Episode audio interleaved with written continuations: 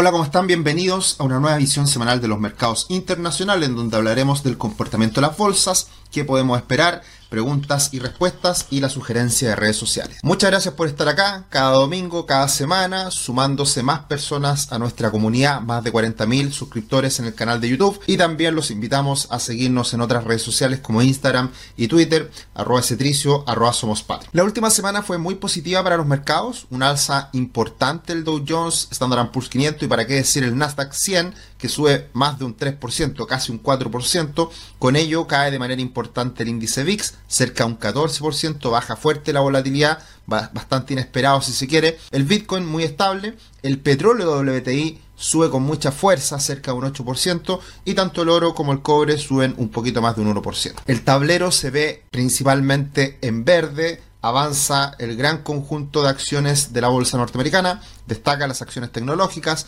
Apple más de un 6, Nvidia más de un 5, Google cerca de un 5 también, AMD más de un 7, la verdad que fue una semana muy robusta para las acciones tecnológicas, lo único que se ve un poquito en rojo es Healthcare, cuidado de la salud, y también Utilities, pero en general fue una semana muy positiva para el conjunto del mercado. ¿Y qué es lo que está ocurriendo? ¿Qué es lo que va a pasar? Bueno, hay una muy buena imagen en investing.com. Veremos más adelante la respuesta a esta imagen en que septiembre suele ser un mes bastante malo para los mercados. Así que aprovechense el cinturón, coloquen sus mascarillas y prepárense para las turbulencias porque septiembre ha ha sido en los últimos años un mes más complejo para los índices bursátiles. Así que hablaremos más de eso en el futuro, más adelante, cuando ya estemos por cerrar el video en lo que es las perspectivas para lo que viene la próxima semana. Y la semana que dejamos atrás fue una semana de muchas noticias económicas importantes, principalmente concentradas en el mercado laboral y ¿Por qué suben las acciones? Porque salieron malas noticias en el mercado laboral. Al inicio de la semana, el día martes, se conocieron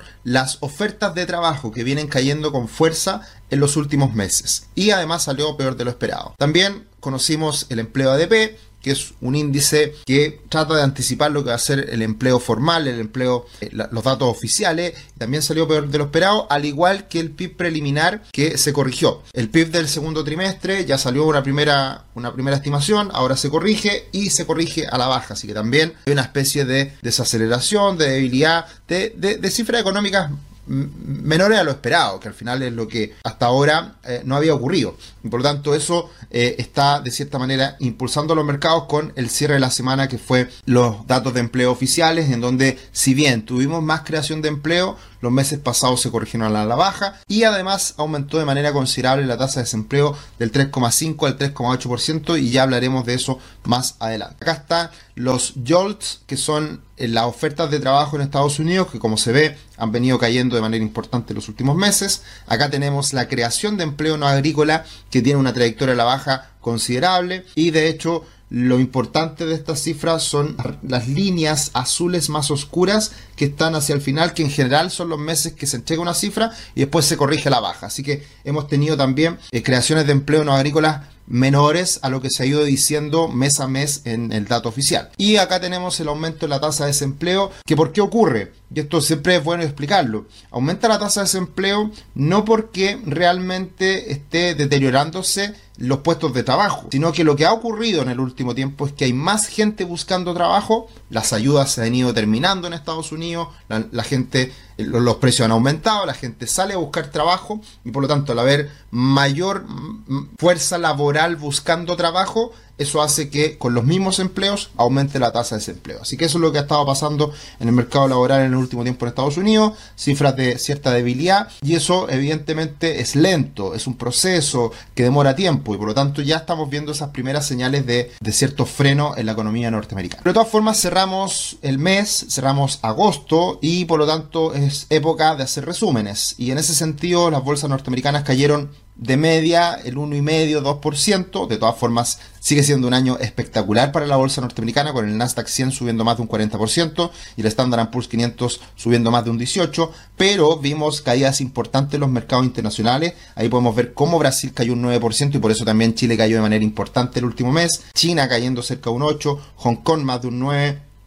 Así que realmente en el mundo se vio una caída importante de los retornos. Ahora, de todas formas, eh, siguen existiendo buenos retornos en algunos países, como los europeos. Francia Alemania más de un 16 en el año, Italia más de un 22 y México ha sido un buen año, eh, el actual más de un 25%, de cierta manera beneficiándose con lo que está haciendo, con lo que fue y sigue siendo la guerra comercial entre Estados Unidos y China y, y pasando esta fábrica china nuevamente retomando ese liderazgo eh, la fábrica en México, que es siempre importante para todo lo que significa el desarrollo productivo industrial de, de Estados Unidos. En este contexto, a pesar de la corrección que vivimos hace algunas semanas en el Nasdaq, una caída importante, ya se recupera bastante y ahora tenemos una tendencia al alza que sigue vigente. Así que mientras no se rompa esta nueva línea de tendencia más bien definida, hay que esperar a, ver qué ocurre y por lo tanto hasta ahora todo muy tranquilo y la bolsa norteamericana subiendo de manera bastante, bastante sólida. Ahora, hay que tener cuidado siempre con la inflación, son las cifras que seguiremos mirando de cerca para ver qué es lo que hace la Fed en el futuro y por lo tanto el precio del petróleo subiendo a niveles máximos de noviembre del año pasado es un dato preocupante.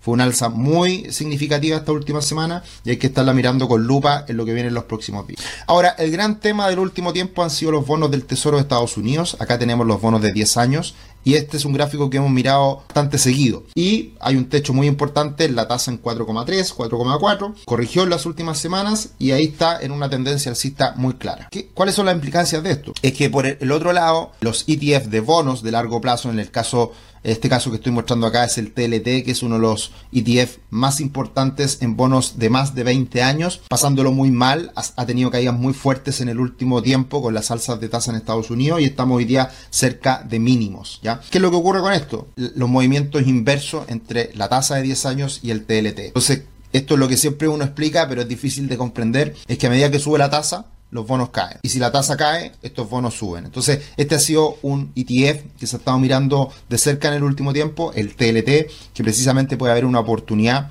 si es que las tasas se empiezan a debilitar, si es que realmente hay un cambio de expectativa. Hasta ahora eso no ha ocurrido. Pero si esperamos que la tasa haya llegado a su...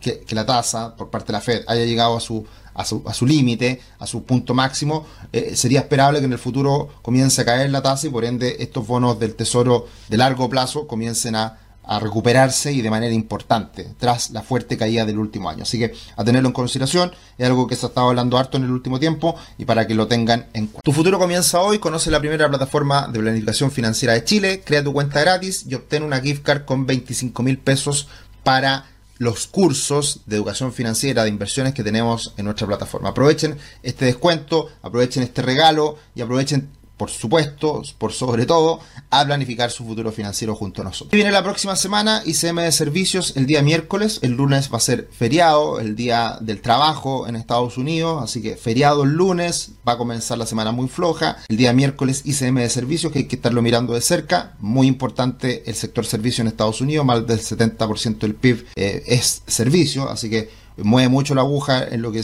representa el crecimiento. Y ya pensando en la semana subsiguiente viene la inflación. Este mes un poquito más demorada eh, por este feriado y por, por coincidencias de fecha. Así que ya para que lo tengan en cuenta a la semana subsiguiente a mirar muy de cerca la inflación en Estados Unidos. Y lo que hablábamos al inicio con esta imagen de Investing, con este cómics que vamos comentando semana a semana, el mes de septiembre estadísticamente es el peor mes del año. Hace 100 años, para eso mirando el Dow Jones, eh, el registro muy malo y a medida que ha ido avanzando el tiempo ha ido reduciéndose el impacto negativo de septiembre. De hecho, dentro de los promedios de los últimos 20 años, el peor mes es enero, el segundo mes es junio y el tercero es septiembre. Pero suele ser un mes turbulento que es la previa, la, la, revolución previa al gran repunte que suele observarse en los meses de octubre, noviembre y diciembre. Así que no sería malo que pudiéramos encontrar correcciones importantes en los mercados y que sea eh, el momento para tomar posiciones de aquí a fin de año que puede venir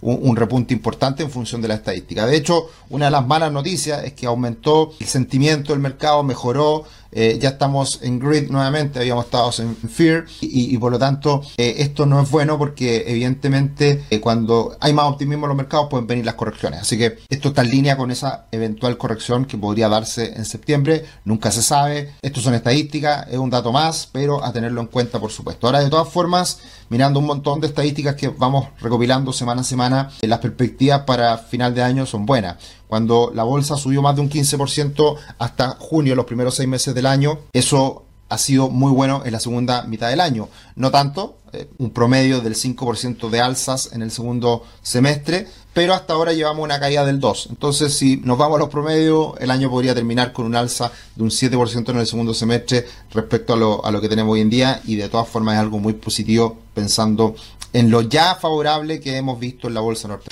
Y respondiendo a algunas consultas, buen aporte, he escuchado que en los bonos el precio es inversamente proporcional al rendimiento de interés, es decir, que si sube la tasa baja el precio del bono. En ETFs de bonos a largo plazo como el TLT, continúa subiendo la tasa de interés de Estados Unidos. ¿Se aplica el mismo dilema? Es decir, que baje el precio del ETF y suba el rendimiento del ETF que ya tengamos. Así es, por eso traje a colación esta explicación. Hay mucha gente mirando el TLT. Ese es un ETF que invierte en bonos de largo plazo, por lo tanto le afecta inversamente proporcional el alza de tasas en una caída del bono y viceversa. Así que eh, evidentemente si es que las tasas comienzan a bajar en Estados Unidos, eh, las perspectivas primero y después que la Fed lo haga el próximo año, eso debería beneficiar de manera considerable al TLT. Así que eh, hicimos el, punto, muy buena pregunta, así que lo, lo, explicamos anteriormente. Gracias Diego, Sergio, muchas gracias. ¿Por qué tú hablas que el dólar está débil o que se está debilitando, pero si revisamos el índice del dólar index, el dólar es muy fuerte. Así es, lo hemos dicho en otras ocasiones, muchos hablan de que el dólar va a perder su liderazgo y que el dólar se va a, desplomar, pero hoy día no hay una divisa que lo reemplace y además eh, todas las divisas en el mundo lo han pasado mal en el último tiempo porque la inflación se come el poder adquisitivo de las divisas. Entonces es un fenómeno global y en ese fenómeno global comparativamente hablando, igual Estados Unidos se mantiene mejor que el resto de divisas. Así que eh, es algo que puede pasar en el futuro, pero creo que falta bastante para eso. Y como recomendación de redes sociales, Zero Hedge es una cuenta en Twitter que tiene más de 1,7 millones de seguidores. Todo el mundo financiero lo ve. Es medio farandulero esta cuenta. Habla todos los rumores y todas las cosas que pasan en Wall Street, eh, hace comentarios bien ácidos y, entrega mucha información. Hay que mirarlo con cuidado porque es bastante irónica la cuenta, así que a tenerla en consideración, pero yo diría que es una cuenta que todo inversionista, toda persona que mira los mercados financieros tiene que seguirla sí o sí. Zero Hedge para que lo tengan en cuenta. Eso sería la visión semanal de los mercados internacionales. Que estén muy bien, un abrazo, nos vemos. Chao, chao.